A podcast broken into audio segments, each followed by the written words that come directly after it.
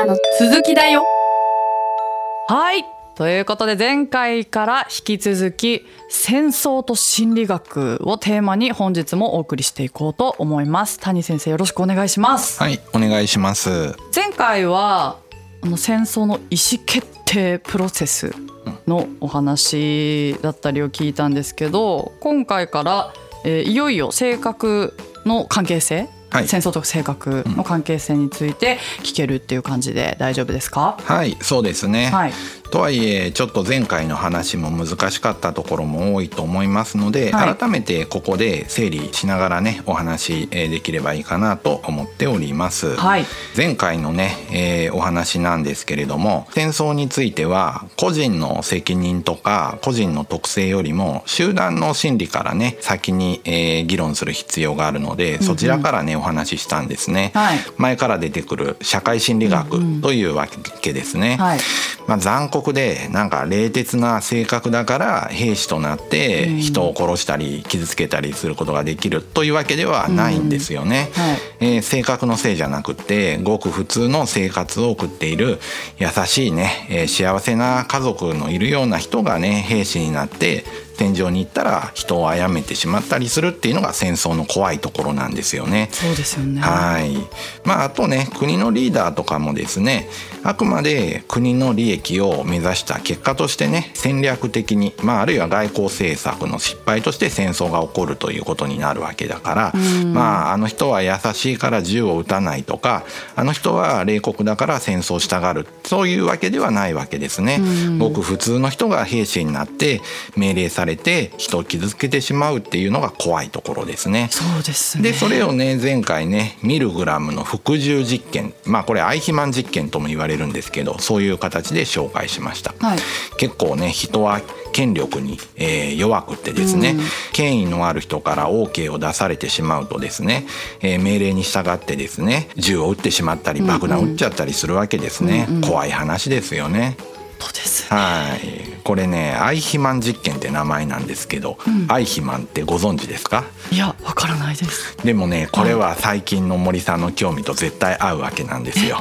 これはね、はい。ナチスドイツのね人でですね、えあのホロコーストの中心人物になるんですよ。あ。だからまさにこの間からそう好きな夜と霧はいはいはいにつながってるんですよね。そこに出てきたわけではないのあかな？ああれをね、えーやった中心人物なんですよ、へー。計画とかねあと実践運用とかね。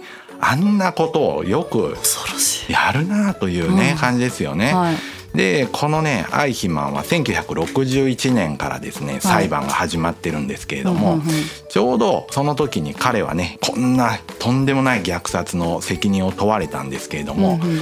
なんて言ったと思いますか？なんて言ったと思いますか？貫してね、えーこの主張なんです。うえっと自分はうん。これが正義だと思ってやったんだとか？ああまあねそういうふうに考えるところもあるんですけど、うん。そうじゃなくって彼の信念は何にもない。命令に従っただけだ。何ただ自分はそう命令に従っただけだっていう主張を繰り返したんですね。本当にそんなことは起こりうるのかっていう命題うん。がこの実験の大きな興味だったわけですね。わー。なるほど。はい。ただただ命令に従ったからそこになんかもう心が、そう心はないんだ。動いてないっていうか。そうそうそうそう。そう国に言われてね。まあ言われたからやっただけで、うん。えーそんなに、えー何もね正義のためとかそういうのはないみたいな感じでしたね。アイヒマンのね関係の作品とか映画とか結構多いので、まあちょうど夜と切り読んだので、次にちょっとその背景を見てみるとね興味深い。ね、はい。かもしれないですよね。なるほど。そう。まあでも大学生を対象にした実験でもね結構命令されるとね簡単にきつい電気ショックをね、えー相手に罰としてね、与えちゃうっていうねことが分かってるっていうことですので普通の優しい人でもねそんなことをしてしまうんだなっていうことがあったんですよね。他にもねジンバルドっていう方の監獄実験っていうのが有名なんですけれども、まあ監獄にですね、まあ、入れられて看守役とですね、まあ、えー閉じ込められている犯罪者役をね、与えられるとね、えーどんどん看守役の人は暴力的になっていくっていう実験もあるんですけど、うん。ちょうどこの時代にねこの実験験がやはり行われた意味はあって、はい権威や役割が、はいえー容易にですね深刻な暴力行為や争いにつながるっていうことを示したわけですね。人間って弱いですねというわけですね。えそれってなんかそういう映画が？映画あります。はい。うん、S っていう映画ですね。それなんかコッシーもね見たって言ってた、うんね、そうなんですよ。うんうんまあやっぱり当時ね第二次世界大戦があってですね、はい。えー戦争に参加しした人っていうのは勝った人も負けた人もみんな傷つくわけですよね。うんうん。なんで俺はあんなことをしてしまったんだろう、うん俺は間違ってるんじゃないかって言って、うん PTSD で苦しむ人もいたわけなんですけれども、はいやはりそれはねあのあなたが悪いんじゃないよと、うんどんな人でもねそういう状況に置かれたらそんな風になっちゃうんですよっていうね、うん。まあ、メッセージを伝えるような意味もあったんじゃないかと思います。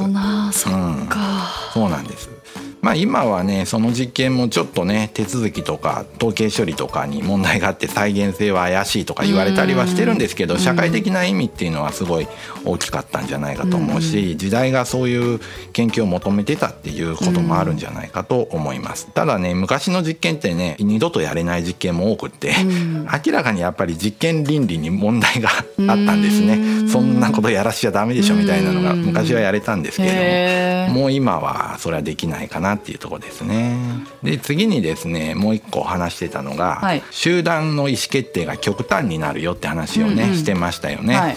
えー一人で意思決定をするよりもたくさんの人が、えー意思決定した時の方が結構極端な結果を出しやすい、これはね集団極性化って言われてて、えー極端に危ない方に行くのをリスキーシフト、えー極端に安全策を取るのをこれをコーシャスシフトっていうふうに言ってるんですね。普通はみんなで話し合った方が個人で結果を出すよりもいいんじゃないかって、うんうん。えー考えることは多いんですね。うん。例えば「三人寄れば文殊の知恵」なんていうことわざもあるし、はい。まあ、こういう番組も4人ぐらいで話し合っていろいろ決めたりするのが、まあいろいろみんな話し合う方がいいんじゃないかって思うんですよね。はい。はいまあ多くのね政治的決定っていうのは集団での討議のもとで行われていてこれたとえ独裁者と言われているような人でも、権力があれば絶対周りに人はいてですね、うん。集団である程度は決まるんですよね。集団でね決めてるからね後からですね、えー粛清みたいなものが行われててですね今回のウクライナでも結構ロシアの責任者がね詰められてたりするようなことがあるからはい。だから独裁者って言われる人が一人で決めてるってことはやっぱないのかなという気がしますね。で本当に文殊の知恵になるのかっていうことをね社会心理学の実験をしていて、はい。で集団での意思決定するとね結構極端な方に行っちゃうんですね。極端に危険なリスクを取る方向に行くのは、これリスキーシフトって言われてる、うんうんこのね典型的な言葉がねはい。赤信号をみんなで渡れば怖くなあーうわやばい。いですね。なんかそういうのってありませんか？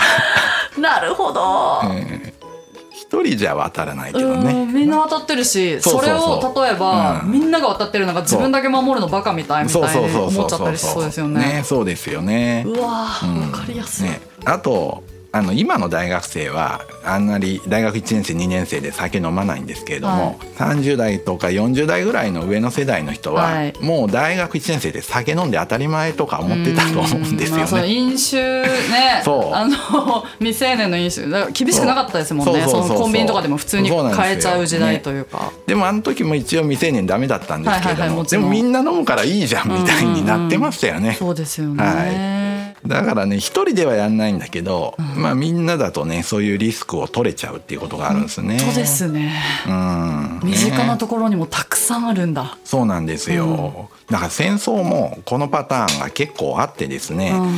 いけるんじゃね？みたいな感じですうんね。やっちゃうっていうことはあってですねリスクを取りすぎちゃうんですね。上層部の意思決定が結構リスクを取ったせいで大規模なね企業が経営破綻したりとかするわけなんですよね。経営のね破綻とかあのサブプライムショックとかもね結構リスクのある商品を思い切って作って大丈夫大丈夫で言っちゃったんですよね。その結果ね、えーあんなことが起こっちゃったね。うわーだから今このね戦争をテーマに喋ってますけど、うん全然それ以外のそういうビジネスだったり単純に日常生活でも、もうありえるんですね。そうこなんですよ。そういうことす、ですよ、うんうんまあね日常生活でねみんなで赤信号ちょっと渡るぐらいだったら大被害にならないんですけど、うんうん。そんなあのアメリカの大統領のお部屋でそんなことが起こったり、うんそれとかね、えー戦争を決める会議でそういうシフトが起こるとこれは人類の悲劇になっちゃいますよね。はいこれねトルーマンの北朝鮮の侵攻とかケネディのピッグス湾事件とかそういうねあとベトナム戦争のねジョンソンの意思決定でもこれが起こったっていうことが有名で知られてるんですよね。あとね第二次世界大戦時のね日本軍の行動でもこれは結構あったっていうふうに言われてて有名な本があって「失敗の本質」っていう本があるんですわ。へーこれでも結構ねあの会議の結果今から考えればなんてバカなことをみたいな、やっぱ流れでやっちゃってるっていうのがあるんですね。うんうんこれがねあの「アルキメデスの対戦」っていう漫画とか映画があるんですけ聞いどたことある。それ読むとねいっぱいそういうことが起こってるんだなって思うんですよね。主人公が頑張ってねあの、いい未来になるように補正をするんですけども、なかなかこれもうまくいかなくって、うん。集団って難しいなってね思うんですね。うん、まあ結構あの川口海二っていう方の作品の「沈黙の艦隊」とか「空母息吹」とか映画化したりしてるんですけどこれもね、結構その第二次世界大戦時の日本軍の動きをね、うん出したりしてるんですけれども、うん。そんなシーンがいくつもね、えー散見されますね。やっぱり。ねいけちゃうぜっていうのが怖いですね。気が大きくなるっていう。う、ん、そういうことですね。でリスキーシフトの逆がコーシャス、安全志向ですね。はい。これはもうよくあるんですけど、うんうん。もう職場の会議なんかでめっちゃ慎重でそのままでいきましょう。現状維持に行こう行こうってなっちゃうのもある。何のための会議みたいそう。なしかもその会議のね名称がね改革組織委員会みたいなね 名前だったりするからね。そうなっちゃいますね。そうなんですよ。何が改革だって、高木 P とかがこういうのに対してはすごく思うところがあると思うんですが あんまりにも保守的になりすぎて安全策、安全策になって何もしないっていうことになるんですよ。特にやっぱここは変わっていかなきゃいけないでしょみたいなところがね、はい。変えられないっていう日本の現状とか成長しないうん。止まった日本みたいな議論の時はこれがよく出てくる。本当ですね。ね本ー私も思い出しました、あのレーベルとか所属してた時に、うん。やっぱりあの前例がないからダメだみたいな、よくこのセリフめっちゃ聞きません？もういろんな会社で多分言われるじゃないですかこのセリフ。前例がないからっていうとか、まあ本当にね安全な方例えばしかも今ってあのなんかいろいろ叩かれるとかね、うん。あのコンプラとかまあいろいろあるから、うんそのね安全策安全そう策って感じになりがちっていう、ねなるんですよね。はい、うん。思い出しました。そうなんですよ、でまたね安全策を生み出すためのマジックワードみたいなものがあってですね、はいはい。エコのためとか環境のためみたいなのはですねこれはね否定できないね,、うんね。えー言葉に今なってたりしててですね。うんこそれ言われちゃうとみたいな。そうそれ言われちゃうとうん。ハラスメントになるからうん。炎上するからって言われるとねどんどんどんどんそれに勝てないもんだかうん。ら安全策安全策になっちゃうんですよね。そういうのをねあえてね会議の時に使用禁止ワードとかにね することでねコーシャスシフトをね防ぐことも考えられるわけです。エコとか言っちゃダメってもうみんなエコとか言って何か通そうとするからとかね。そうそう炎上とかねいつもねなあのすると怖いからとか言ってね、うん。止めに来る人いるから。それもうん NG ワードにすればコーシャスシフトはねマジックワード禁止令で止められんこともない。なるほど、はうわどっちもリスキーシフトもそのコーシャスシフトも難しいですね、そうなんですよね。加減というかその、うん。難しいです。えーでも今回はまあ性格の話にもつなげるってことで、はい。一方で集団で討議していても、うん。いつも絶対リスキーシフトになるとは限らないよね。いつもコーシャスになるとは限らないよね。って考える人もいてうん。それもその通りなんですね、うん。あくまで実験や調査データの中では傾向とか平均値相関を論じているので、うん。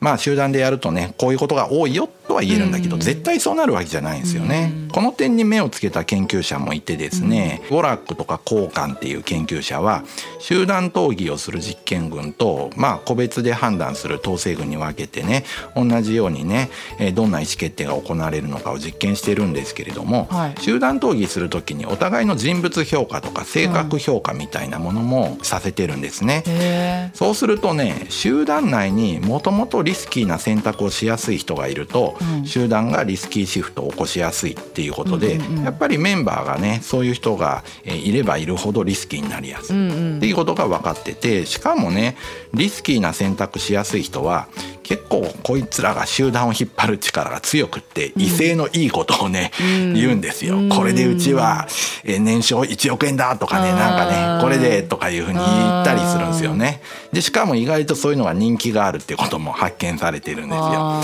リスク選考が高い人はね男性が多くて勤勉性がちょっと低い。で外交性とか開放性ちょっと高めだっていうふうに言われてるあなるほどね。そういうリーダーシップ。そうです、うん、まあそういう人がやっぱ多いっていうのは、えー、影響するんだなってことですよね。確かにその集団の中でやっぱ、あの声がでかいとか そういう意見をズバッっていうことって外交性だったりね、うん、そこが大事ですもんね。引っ張られるっていうか、そっちに。そうなんですよね、もしいいこと思ってても、あのはっきり言えないとちょっとね、その 意見が通らなかったりしたり。そうなんですよね、はい。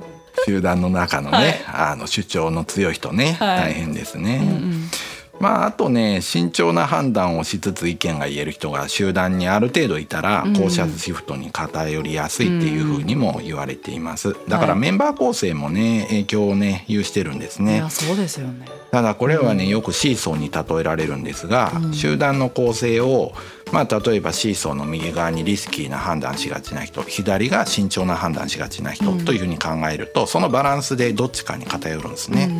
ところがシーソーってどっちかに傾きがちで真ん中で決着するってことは少なくって、議論するとやっぱどっちかがね勝っちゃうもんだから、リスキーかコーシャスでなかなかバランスいいね意思決定っていうのは難しいっていうことですね。うんでもやっぱこれを意識して議論するのは大事ですよね。あ確かに。リスキーすぎないかとか、放射すぎないかみたいなとこですよね、あんまり安全策ばっかりだと改革ができなくなっちゃうし、リスクばっかり取っててもいけないから、ちょっとやっぱりねバランスのいいとこで終わらせたいですよね。会議も工夫がいりますね。そうですね。まあでもこういう話を知ってるだけで確かにちょっとこれでいいのかな、本当にって考えますもんね。うん、そうですね。あともう一個ですね戦争の原因となるね、はい、心理学のね話としてはね、はい、内集団バイアスと外集団バイアスっていうねものが、えー、あります。はい、まあ森さんはグランパスの大ファンだと思うんですけれども。やっぱ野球でもサッカーでもチームごとにファンとかサポーターがいて、うんうん、結構熱狂的な応援っていうのがね、うん、えー、試合を盛り上げてくれるわけですよね。はいはい、でもねあの応援しすぎてトラブルになるってあるじゃないですか。むちゃくちゃありますね。そうレッズとこの間 グランパスの間でも。いやいや本当にありますね。そのサポーターのねね暴動みたいな。そうですよね。海外とかもえぐいですもんね。そう海外がえぐくっていうフーリガンがね、やばいんですよね、はい、イギリスが特にやばくってすぐに喧嘩するからスタジアム行っても酒売ってくれないんですよ。ああなるほど。つらって思って。普通に楽しみたい人がね。そうそうそうなんですよ。で地下鉄出たらなんか警察か機動隊が馬とか乗ってて怖いみたいな感じで。すごいですね。タッカー見に行く雰囲気じゃないよみたいな怖い 感じになっちゃってるんですよね。なんでこんなにね熱中しちゃうんだろうかっていうのはね、うん、集団心理なのでよく研究されてるんですけど、うんはい、まあ、人はやっぱ社会的な動物でね集団作って役割分担してね情報交換しながら生きていくわけで一、はい、人だけで生きていくのは難しいわけですから、みんなで集団になるっていうのはこれはねプラスになることが多いんですね。ところがこのね集団心理っていうのが悪い方向に働くことがあって、その代表格が内集団外集団バイアスってやつなんですよね。これイギリスのね心理学者の、えー、ヘンリー氏のね実験なんですけど、はい、まずねお互い全く見ず知らずの人をね、えー、実験のね協力者として集めるわけです。でこの後ですねコイン投げで表裏かで2つの集団 AB にね分けるんですね。コインで決めてるからえー、ランダムに分かれてて、A にすごい明るい人が集まってるとか、そんなことは全くないんですよね。でついでに本人が投げるわけじゃないので、本人はコイン投げでランダムに分かれたってことは伝えないんです。分かんない分かってないですね。で代わりにね別の情報を与えるんです。集団 A にはねこの集団の皆さんは独特の芸術を好んでおられますっていうふうに伝えるんですよ。でその後話し合いとかちょっと交流をさせるとどうなるのかっていうとね、その集団はもともと全く見ず知らずなのに、結構仲良くなってお互い理解し合うようになるんですね。なんか独特の芸術っていうふうに言われたもんだから共通の好みがあるんじゃないかって思ってお互い親近感を湧いてそう。話してあここ確かに合ってるねみたいな。なんか共通点なんて喋ったら見つかるわけですよね。何かしら？はい。そういうわけです。でその後さらに交流を続けていくとね、自分たちの集団っていうのはなんか特別だ、えー、他の集団より優れてるっていう 集団意識が発生するんですよね。これをね内集団バイアスとか内集団びいきっていうふうに言ってるんですよね。さらにねもう一個の集団があるって伝えると、はい集団 B はそんな個性的な人じゃなくてみんな同じような普通の人だというふうに感じられるようになっていくわけですね。仲良くなればなるほどこうなるんですよ。なるほど、うん、実際には B にもねいろんな個性があったりねいいとこあるのに A から見るとそれが見えなくなっちゃう。で自分とは別の集団の人っていうレッテルを貼り出すんです。これを外集団バイアスっていうふうに言ってるんですね。これがステレオタイプとか偏見が始まるきっかけになって、自分らには共通性や仲間意識があって、特殊で優越だって思って他者に対してはステレオタイプを持つんですよね。いろんな場面でそういうの思い当たりますもんね。そうなんですよ、まあレッズファンとかね、阪神ファンもね、自分らは特別だっていう感覚をね、まあ、程度の差はあるけど結構持ってるんじゃないかと思うんですよね。なんかあるとね阪神ファンだから仕方ないだとかですね。学生もね阪神ファンなんですいませんちょっと昨日優勝で盛り上がっちゃってとかね言うんですよ。偉そうに。ね これ聞いてるのかな、怒られる。阪神ファンに。で阪神ファンの人ってやったら言いませんか？阪神ファンなんて言ってね。大阪の人もやたらね言うんですよ。あれのあれの時すごいもう SNS とかでもやっぱすごい主張が阪神ファンがすごかったですね、特別感が確かになんか。そうなんですよね。もう大阪だからとかなんか大阪の人たちの自分たちは特別感みたいなのは結構あると思うんですよね。確かに。これが内集団バイアスえー、なるほど。そう典型的な。でそこでね東京もんには分からんわっていうの。これ外集団バイアスなるほそうですね。あるんですよこれがね。しかもあの選手がトレードで出てった時にねもうあの個人じゃなくてチームに愛着持ってるから裏切り者って今度は言い出すわけですよ。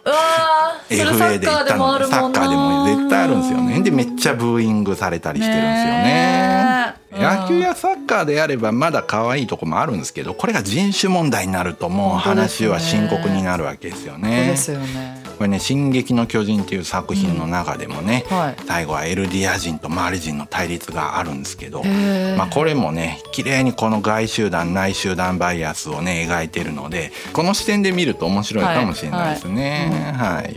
でやっぱこういうバイアスに陥った時にねどうすればいいかっていうと一回ねやっぱ集団っていう枠を取り払ってね個人に立ち返って考える必要があると思いますよね。